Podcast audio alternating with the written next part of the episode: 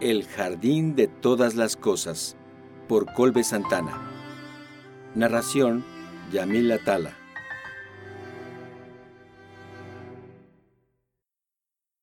Capítulo 22 ¡Auch! exclamó Noemí cuando bajó del Uber, enfrente del nuevo Centro de Arte y Cultura de la Universidad de Jalisco. Su tacón derecho había aterrizado mal sobre la banqueta y le había hecho doblar el tobillo incómoda, pero no fatalmente. ¿Estás bien? Dijo Alfredo, atrapándola para que no perdiera el equilibrio. Sí, es solo que hace mucho que no uso tacones. Me siento rara. La hermana de Alfredo llevaba un vestido blanco con flores bordadas y espalda descubierta, un collar de plata y pulseras artesanales de colores que hacían juego con los dos aretes wixárika que llevaba en las orejas.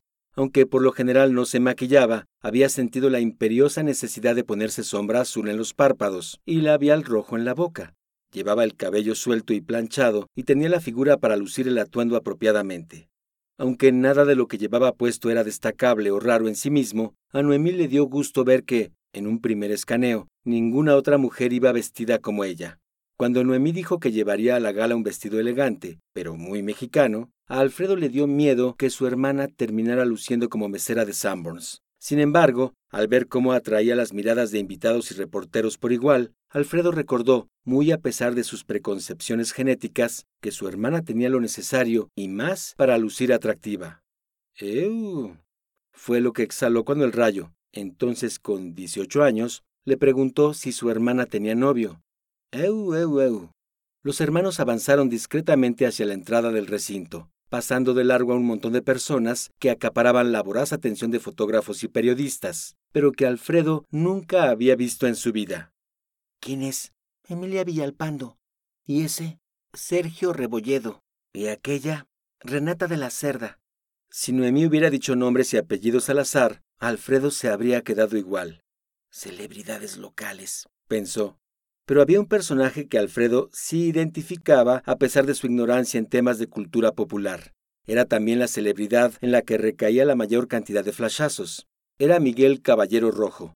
Estaba al final de las escaleras, prácticamente en la enorme entrada de cristal del inmueble, y se acompañaba de otras figuras que el geólogo también reconoció, el gobernador Martín Cabeza de Vaca y su esposa, Melchor Covarrubias, quien iba acompañado de una chica que bien podría ser su hija, el rector de la universidad, hombre con poco cabello y lentes, parecido al director adjunto Skinner, de los expedientes secretos X, y una mujer joven de cabello muy negro y muy blanca de piel para ser de ascendencia mexicana, de nombre Ceres Shear. Alfredo la ubicaba más que nada por los banners que decoraban la ciudad y los periódicos, protagonizados por ella y el tenor madrileño. Y también estaba, por supuesto, Abigail Villanueva con su esposo, Leonardo Pratt. ¿La confrontarás ahorita? murmuró Noemí. No, esperaré a que esté sola. ¿Y si nunca estás sola? Alfredo no contestó. Los hermanos siguieron su camino hasta el complejo de múltiples recintos, que lucía tan nuevo que incluso había algunos trabajadores todavía afinando algunos detalles de plomería e instalación eléctrica. La sala de conciertos principal, si se esforzaba uno tantito más, podría aparecer un primo tercero por parte de la tía del sobrino de la hermana del Disney Concert Hall en Los Ángeles. Era un centro multiusos con enfoque en música, teatro y danza, según había averiguado Alfredo en Internet. Había tardado casi 10 años en construirse, utilizando las tendencias arquitectónicas más vanguardistas, de hace 10 años, y la tecnología más avanzada, de hace 5 años. Había tenido un presupuesto inicial de 400 millones de pesos, pero su costo final fue de 1.800 millones. Y por supuesto, el responsable de dicho proyecto era ni más ni menos que Melchor Covarrubias. ¿Nombre? dijo un recepcionista en un recibidor lujoso y ostentoso. Eh, este. José Fernando Panés y Verónica Lomelí, dijo Noemí. El recepcionista buscó en su base de datos. Palco lateral 3G y 4G. Hizo una señal con la mano derecha y un acomodador de unos 20 años llegó hasta ellos. Que disfruten la función, dijo el recepcionista. Gracias, dijo la hermana. El acomodador los dirigió hasta la planta alta y a sus asientos. Se trataba de un palco muy cercano al escenario con capacidad para 12 personas. Sus lugares estaban hasta el frente de la partición, con vista ininterrumpida del espectáculo. Oye, dijo Noemí cuando el acomodador los dejó. Agarra el pedo. Si nos cachan, nos meten al bote. Perdón, dijo Alfredo reclinándose en su asiento. Se me olvidó el nombre completamente. ¿A quién se le ocurrió? A mí, dijo Noemí con una risilla. Pepe Nando Panes. Culera. ¿Qué se supone que soy? ¿Y por qué no podíamos entrar con nuestros nombres reales? Eres pianista, y Villanueva se habría enterado de que vendríamos si usábamos nuestros nombres reales. Suficiente paro nos hizo Carlos aceptando meternos en la lista. ¿Quieres que lo despidan o qué? Pues debe estar muy feliz con su novio para seguir pagándote el favor cada vez que se lo pides. Ah, sí lo quiere mucho, pero aunque no lo creas, no me hizo el paro por eso. Ah, no. ¿Y por qué fue entonces? Porque tiene un sobrino que quiere ser astronauta y ya le dijo que tendríamos un planetario. No quiere quedar mal. Con un reverberante Buenas noches. El maestro de ceremonias interrumpió la conversación. El concierto, agendado a las 20 horas, inició en punto de las 20:42. Miguel Caballero Rojo se acompañó de Celeste Scher, una soprano italiana de 23 años, que según la semblanza que dieron en la introducción, estaba construyendo una carrera importante. Alfredo no tenía motivos o pruebas para pensar que eso no era verdad. El dueto interpretó una colección de temas de ópera y zarzuelas. Ninguno de los dos hermanos acostumbraba a escuchar música clásica. No es tampoco que la evitaran, simplemente no la frecuentaban. Sin embargo, la experiencia sensorial de música y voces de tal calibre en vivo no los dejó indiferentes.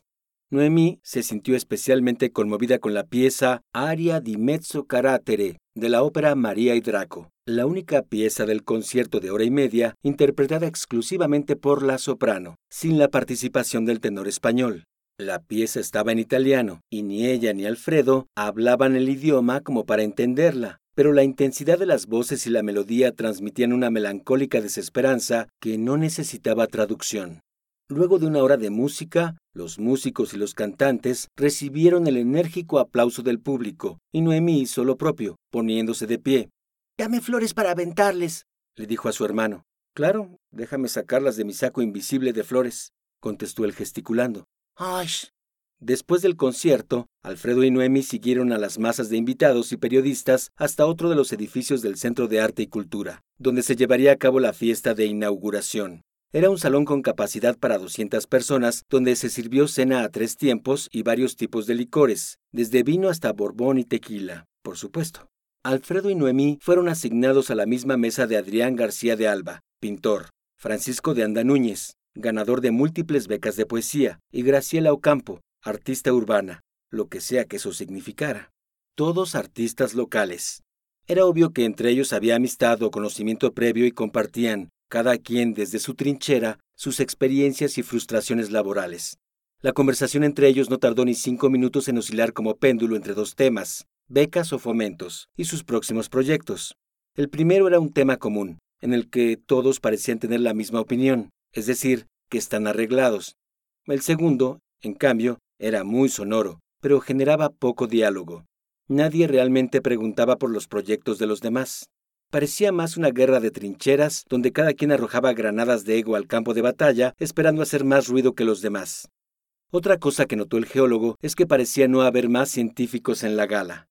Según lo que había leído en los periódicos en línea, el lugar en el que él y su hermana cenaban formaba parte de un ambicioso proyecto cultural de la universidad que, entre otras cosas, incluiría un museo con enfoque científico, aunque no pudo aterrizar cuál era tal objetivo o qué pretendía mostrar. En cualquier caso, uno pensaría que algún miembro de la comunidad científica local estaría invitado a tremendo pachangón, pero no, no había nadie, ni Alcalá, si Eva estuviera aquí, yo no sería el único científico en la fiesta, pensó Alfredo. Pero luego estudió el escenario a su alrededor y el plato de langosta a medio terminar frente a él y determinó que era muy probable que Eva no hubiera disfrutado para nada estar ahí. Aún recordaba aquello que le había dicho cuando recién se habían puesto a trabajar en el planetario.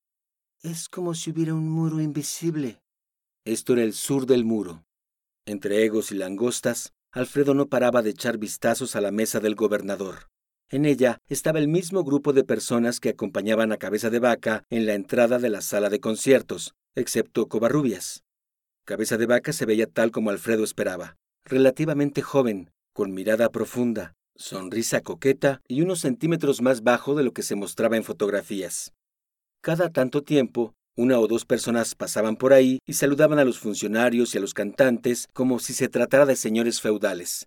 Toda la escena hizo sentir a Alfredo que estaba en la secuencia inicial de El Padrino, y la única diferencia era el reemplazo de mafiosos por políticos. O quizá realmente no hay diferencia, pensó. Se hace tarde, Alfie, dijo Noemí, inclinándose hacia su hermano. Si vas a hablar con ella, tiene que ser pronto. Pero no está sola. No se para, ni para ir al baño. Pues no. ¿Ya viste su plato? En ese momento, un mesero atendió la mesa del gobernador y vio que el plato de la secretaria de Cultura estaba prácticamente intacto. Solo la ensalada estaba ausente. Lo que es la vanidad, ¿verdad? Pero, ¿qué puedo hacer? Si me paro y me formo con todos en la fila de buscafavores, voy a destacar como un pulgar hinchado. ¿Como un qué? Lo que quiero decir es, bueno, tendremos que recurrir al viejo truco. ¿Eh? Como cuando te le querías declarar a Gaby, ¿te acuerdas? No, no, no, no, no, no, no, no. Traigo cuaderno y plumones y todo. ¿Por qué? Soy contadora. Siempre traigo cuadernos y plumones y todo. Oh, eso no tiene sentido. No vamos a. Pero era muy tarde. Noemí se había levantado de su lugar y se acercaba a hacer cola para saludar a los funcionarios. Ve, le dijo a su hermano con los ojos antes de darle la espalda completamente. Fuck, musitó Alfredo y se levantó de la mesa. Noemí hizo cola por algunos minutos. No era una cola como la de las tortillas, digamos. Era más bien una puesta en escena en la que los interesados fingían tener algo que hacer en la periferia del gobernador y sus amigos, y a través de un acuerdo tácito determinaban quién seguía después de quién para tener su turno de intercambiar algunas palabras con el mandatario. Noemí ubicaba perfectamente a Villanueva, pero esperaba que la secretaria no la ubicara a ella. Aunque su posición en el planetario había sido importante, era Alfredo quien daba la cara en todo lo relacionado al proyecto, lo que le confería suficiente anonimato. Aún así, prefirió no arriesgarse demasiado. El plan solo requería de una cosa, y esa cosa no era hablar con la susodicha. Optó mejor por utilizar sus encantos con el gobernador, quien estaba sentado junto a ella. Hola, exclamó cuando tocó su turno a la mesa. Lo hizo con una voz diferente a la suya un poco más aguda, un poco más Harley Quinn. ¿Se acuerda de mí? Cabeza de Vaca sonrió e hizo un esfuerzo por recordar. Un esfuerzo, mejor dicho, por hacer creer a Noemí que estaba haciendo un esfuerzo por recordar. Verónica. exclamó Noemí, cumpliendo su papel en la farsa. Claro que me acuerdo, dijo Cabeza de Vaca poniéndose de pie. ¿Cómo has estado? Noemí se rió dulce y coquetamente. Bien, bien. ¿Y usted? Cabeza de Vaca se levantó, abrazó a Noemí y le dio un beso en la mejilla. Olía a Tonayán y desodorante deportivo. No me hables de usted, no me gusta. Noemí repitió su risa. Mismo tono, misma frecuencia. Vale, ¿cómo estás tú? Esta era, obviamente, la primera vez que Noemí y Cabeza de Vaca hablaban, pero la hermana de Alfredo conocía las tendencias narcisistas del gobernador de Jalisco y cuando se trata de narcisistas, uno siempre puede contar con que harán lo posible para demostrar que su memoria es impecable. Y no es que no lo fuera. Es bien sabido que los narcisistas son especialmente agudos de memoria, para lo que les conviene. Un encuentro casual con una muchachita tonta, de esos que con seguridad cabeza de vaca había tenido miles, y si Noemí jugaba bien sus cartas, podría meterse entre el nudo de rostros e historias almacenados en su memoria y cobrar la identidad en una o dos de aquellas muchachas. Pues aquí, mírame. ¿Sigues lo de siempre? La ambigüedad. Otra de las preciadas herramientas del narcisista. A todos les queda el saco porque es talla XL. Una jugada tan clásica como alfil a E4 en ajedrez o salto hacia atrás y Hadoken en Street Fighter. No, ya no, por fin me hice modelo, como me dijiste. Atribuir tus logros al narcisista, una contraestrategia igualmente clásica. ¡Ah! Nunca me equivoco, dijo Cabeza de Vaca con una sonrisa encantadora, pero venenosa. De reojo, Noemí notaba que Villanueva estaba sentada junto a Leonardo Pratt, y ambos hablaban con la soprano italiana. La mano de la secretaria de Educación acariciaba una copa de vino, pero nada más. No había indicios de que ésta hubiera tocado sus labios. ¿Me puedo sentar? dijo Noemí a cabeza de vaca con su voz de Harley Quinn. Claro. Mesero, traiga, por favor, otra silla. Un mozo asintió con la cabeza y fue a buscar otro asiento para la contadora. En lo que aquel volvía, Cabeza de Vaca ofreció su asiento. Oh, gracias, dijo Noemí, y fingiendo torpeza se dejó caer sobre la silla, empujando con su espalda el brazo de Villanueva, quien derramó todo el tinto sobre su vestido. Oh, pero qué tonta soy. Discúlpeme. Villanueva tardó en reaccionar cuando Noemí ya estaba con una servilleta limpiando el brazo y el vestido de la funcionaria. Válgame. masculló mientras se ponía de pie. Déjeme, pido agua mineral, dijo Leonardo Prat, haciendo ademán de levantarse.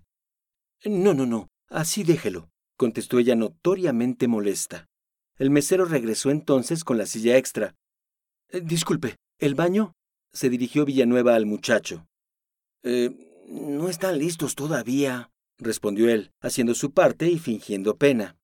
Tiene que salir a la explanada y a la izquierda están los de la galería. Villanueva no pudo contener sus glóbulos oculares, que casi dieron una vuelta de 180 grados. Tomó su bolso Chanel y caminó a trancos entre la multitud de invitados y servidumbre. No te preocupes, dijo Cabeza de Vaca a Pratt una vez que Villanueva se fue. Su vestido es color tinto, seguro no se notará. Idiota, pensó Noemí, pero lo que dijo fue, Oye, tengo que ir a hablarle a mi niñera a ver cómo está mi bebé. Ahorita vengo, ¿sí? Ah, sí, tú dale, dijo con ánimos cabeza de vaca, y Noemí se levantó y se alejó de la mesa. Que Verónica tuviera un bebé no detendría a un hombre como cabeza de vaca, pero sí sería suficiente incentivo para que no la buscara por iniciativa propia el resto de la noche. Mientras tanto, Abigail Villanueva cruzaba la explanada del Centro de Arte y Cultura sin nada más que un chal. El viento no era demasiado frío, pero sí implacable. Llegó hasta la galería donde encontró señalética que dirigía al público a los baños del lugar. Entró y cruzó un pasillo largo y blanco, con focos y sin obras que presumir, que daba hasta una pareja de puertas con una gran letra arriba de cada una, H y M. Entró en la que decía M, no mucho tiempo después, llegó Noemí y pegó una hoja de cuaderno arrancada que tenía escrito fuera de servicio, con plumón rojo en la puerta, y se quedó ahí a hacer guardia y sugerir a quien quisiera entrar que buscara otro baño. Villanueva entró y fue directamente al lavabo. Tomó varias servilletas del dispensador y las remojó. Pasó los bultos húmedos una y otra vez sobre su vestido, maldiciendo en cada trazo. Luego, una de las puertas de los excusados detrás de ella se abrió, Harcourt Fenton Mod, dijo Alfredo, mirando a Villanueva a los ojos a través del espejo. Señor Sarmiento, exclamó ella escandalizada. Ya estaba tardándose en todo este tiempo, apoyándome, consiguiendo el presupuesto, velando por los intereses del planetario. Una farsa. ¿Una farsa? No tiene idea de todo lo que he hecho por usted y por el planetario. Si tan solo supiera por supuesto, debí suponerlo. ¿Por qué habría de darle un ápice de su atención a un espacio que el gobierno ha estado ignorando por más de 30 años? Y pensar que íbamos a ponerle su nombre a una sala. La sala Abigail Villanueva. ¿Deberíamos de nombrarla sala Harry Mott? ¿Harry quién? Harry Mott, el canalla y sabandija de Star Trek. Alzó la voz Alfredo, perdiendo la paciencia. ¿El del halcón milenario? Esa fue la gota que derramó el vaso. Todo el sigilo, templanza y serenidad con la que Alfredo pretendía tener esta conversación se fueron por la borda. Ese es de Star Wars. ¿También en eso me mintió? gritó. Yo no le mentí. Y si quiere arreglar las cosas, no me diga. Voy a tener que arreglarlo en el juzgado. ¿Qué? No se haga mensa. Mi administradora me dijo todo sobre la demanda. Una demanda por negligencia. Hijos de puta. Hice todo lo que estuvo en mis manos para que el planetario se levantara bien, legal, con todos los papeles en regla, y usted y su jefe sabían de antemano que no lo lograría.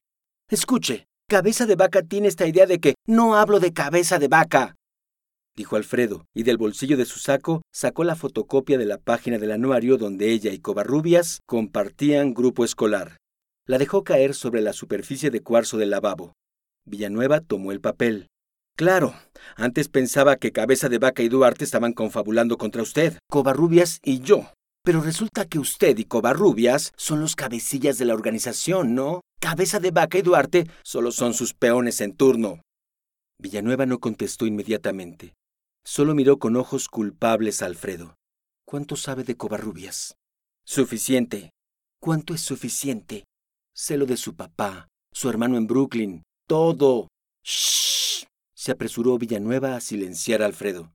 Usted también está metida en todo, ¿no? ¿Cuál es su tajada? ¿Una comisión? ¿Un cargo público nuevo? No dudaría que fuera parte de su círculo interno de minions. No, dijo ella con determinación. Jamás. Desde que estábamos en la escuela, siempre me pareció un ser humano detestable. Era arrogante, mamón, y era el único del salón al que no lo llevaban sus papás o que se iba en camión. Lo llevaba un puto chofer, y no sé cómo le hacía, pero siempre tenía gente que lo seguía. Parecía líder cultista porque después de la prepa, cuando me lo volví a encontrar, tenía un séquito de borregos listos para hacerle la barba. Me acuerdo perfecto. Fue en la segunda o tercera fil, estaba sentado en una de las barras como si fuera un rey y había como 20 monitos haciendo todo lo que él decía. Una chava estaba ansiosa por comprarle una coca. No miento. Alfredo miró con sospecha a Villanueva. ¿Realmente espera que crea que no tienen ningún vínculo ahora? Puede creer lo que quiera. Me vale madres. Ese pendejo me cagaba la madre, pero no lo veía más que como un pobre diablo, el problema fue cuando empecé en la política y me di cuenta de que el cabrón tenía amigos en todos lados. ¡Ah! No tiene idea de la de problemas que causa. Los de andares, los de las concesionarias, los de transporte público, hasta entre los putos tiangueros tiene gente. No le miento. Cabeza de Vaca es hijo de uno de sus antiguos colegas. ¿Tiene alguna idea de lo difícil que es trabajar así? Sí, debe ser difícil recibir tanto dinero de mordidas y sobornos. ¡Ah! Suspiró Villanueva. Ojalá sus acusaciones me sorprendieran. Pero no, aunque no lo crea, hay gente en el gobierno que sí quiere hacer un cambio. No lo creo. Pues no puedo hablar por otros, pero puedo hablar por mí. Yo sí hice todo lo que pude para ayudarle con su proyecto. Y sí, tal vez confundí Star Trek con Star Wars, pero eso no quiere decir que no quisiera al planetario de vuelta en la ciudad. Fue, literal, lo primero que me pasó por la cabeza cuando empezó a jugarse con la idea de que yo fuera secretaria de educación. Pero cuando vi que Melchor y Cabeza de Vaca tenían puestos los ojos en ese terreno, supe que ya todo había valido madres. Y no se haga ilusiones. Tal vez el señor Pérez y sus amigos quieran que reconstruyan el planetario, pero si les das opciones a la gente, siempre van a preferir la peda que la educación. Y de eso se trata la democracia, ¿no? De darle al pueblo lo que quiere, no lo que le conviene. Pasó con Trump. Pasó con el Brexit. Usted puede decir lo que sea de gente como Covarrubias o Cabeza de Vaca, pero al final del día cumplen con su rol en la política. Si las cosas son tan lúgubres, ¿por qué decidió ayudarme? Porque realmente creí en usted y en su gente. Pensé que con una figura pública con autoridad científica real podría traerme a los medios de mi lado, del lado del planetario, pero no pensé que Covarrubias iba a cerrarle todas las puertas a las empresas constructoras de la ciudad para ser él su única opción de contrato. Y ustedes cayeron en la trampa. ¿Nunca sospecharon de lo increíblemente barato que les estaba cobrando? Alfredo no contestó. ¿Y ahora me dice que lo están demandando por negligencia? Sí, su asistente le avisó a mi hermana. Pensé que usted también sabía. No, supongo que ahora es asistente de ella y no mío. No puedo salir del país, retomó Alfredo. Me harán responsable por el incendio y lo ejecutarán en público. Es un modus operandi. Abigail Villanueva tomó de nuevo la foto y lanzó una risilla que Alfredo no pudo detectar como auténtica, sarcástica o derrotista. Mire, de una u otra forma, la idea de un nuevo planetario en Guadalajara ya se metió en el consciente colectivo. Ese ha sido su gran logro, dijo señalando a Alfredo. No todos están conformes y no a todos les importa, pero llevamos suficiente vuelo. Todavía podemos hacer algo. ¿Cómo espera que le crea? Además, aun si me estuviera diciendo la verdad, no solo estaría exponiendo mi credibilidad y reputación, sino la vida de quienes visiten o trabajen en el planetario. No puedo hacer eso.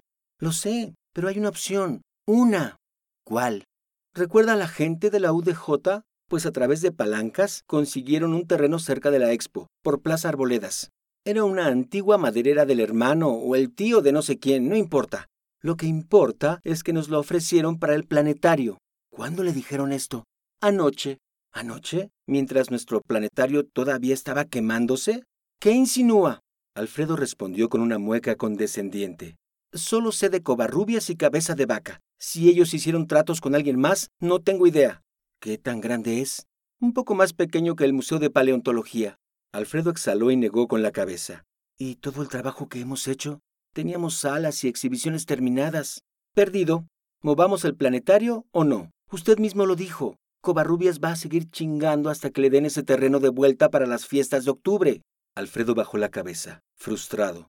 Don Bernardo y los demás no les va a gustar, pero van a tener que decidir, como usted y como yo, entre tener un planetario, aunque sea lejos, o no tenerlo. ¿Qué va a pasar con mi demanda? Acepte el trato y Cabeza de Vaca ya no tendrá razones para lincharlo públicamente. La demanda se desestimará, los cargos se retirarán. ¿Así como así? Salió en los periódicos de hoy. Hay formas. Villanueva miró su reloj. Si me dice que sí, mañana mismo lo exoneran. Puedo hablar con cabeza de vaca y todavía alcanzamos el cierre de medianoche de los periódicos. Alfredo se quedó callado, se recargó sobre la pared y miró a Villanueva. ¿Podía confiar en ella? ¿Debía hacerlo? Aún tenemos cita con los fabricantes de proyectores, ¿cierto? continuó Villanueva, empujando a Alfredo a tomar la decisión. Todavía puede tener el planetario que usted quiere, solo será más pequeño y en otro lugar. Lo pequeño no era el problema. Tiene que prometerme que Covarrubias no se meterá de nuevo con nosotros. Eso y que no me volverá a mentir. Será 100% transparente conmigo.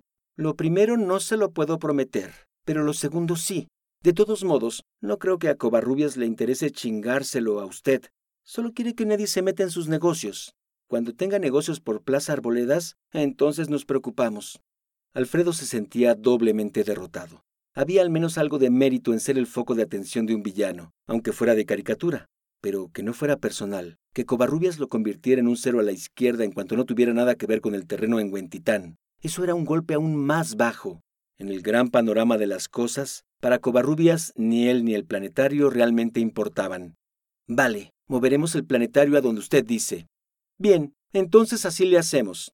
Villanueva rompió la fotocopia del anuario y junto con los pedazos de papel húmedo los tiró a la basura. Cruzó la puerta, cuyo vaivén metálico hizo eco en el baño recién terminado. Alfredo frunció el ceño, abrió el grifo y se echó agua fría en la cara. Tal vez Villanueva decía la verdad y había hecho lo que estaba en su poder para ayudar a Alfredo, don Bernardo y al planetario, pero aún así sentía que estaba bailando al son de su música. Cualquier sentido de autonomía o independencia respecto al planetario no era más que una ilusión, sobre todo si la UDJ metía su cuchara. De pronto Alfredo se sintió en los zapatos del profesor Alcalá, arrinconado en un obscuro recoveco de la sala de curaduría del Museo de Paleontología, atado de pies y manos y forzado a trabajar con uñas y dientes. Mover el planetario a la zona de la expo no le caería nada bien a don Bernardo, Aris, el capitán y los demás. Y Eva no estaba aquí, pero ciertamente tampoco caería bien con ella. Si lo hacía, sería un espacio más que estaría debajo del muro de hielo, inaccesible para todo el norte de la ciudad. Pero, ¿qué opción tenía? Él jamás tendría los recursos necesarios para levantar un planetario con sus propias manos, menos ahora que había perdido tanto en la remodelación del anterior. Podría abrir un pequeño museo de geología, quizá, pero no un planetario. La inversión necesaria para crear un espacio de esas capacidades tecnológicas estaba fuera de su alcance. ¿Qué oportunidad tendrían las generaciones actuales de enamorarse del cielo como lo hizo él veinte años antes si solo contaba con su entusiasmo y su conocimiento? Pocas, pensó, pocas o ninguna. ¿Qué pasó? preguntó Noemí cuando se encontró con su hermano en la explanada del Centro de Arte y Cultura. La música sonaba sorda todavía dentro del recinto y parecía que a la fiesta aún le quedaban varias horas. Tendremos nuestro planetario, dijo Alfredo reacio a dar, por lo pronto, los detalles. ¿La confrontaste? ¿La convenciste? No, dijo. Ella me convenció a mí.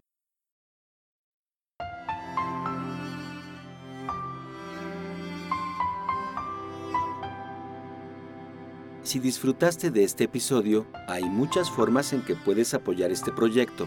Puedes calificarlo y dejar tu opinión en iTunes, YouTube o donde sea que lo hayas escuchado. Puedes compartirlo en redes sociales con tus amigos. Puedes discutirlo en tu blog o en tu propio podcast. Y por supuesto, puedes apoyarlo directamente comprando El Jardín de Todas las Cosas en formato digital o impreso a través de Amazon. Muchas gracias por escuchar. Este proyecto no podría existir sin gente como tú.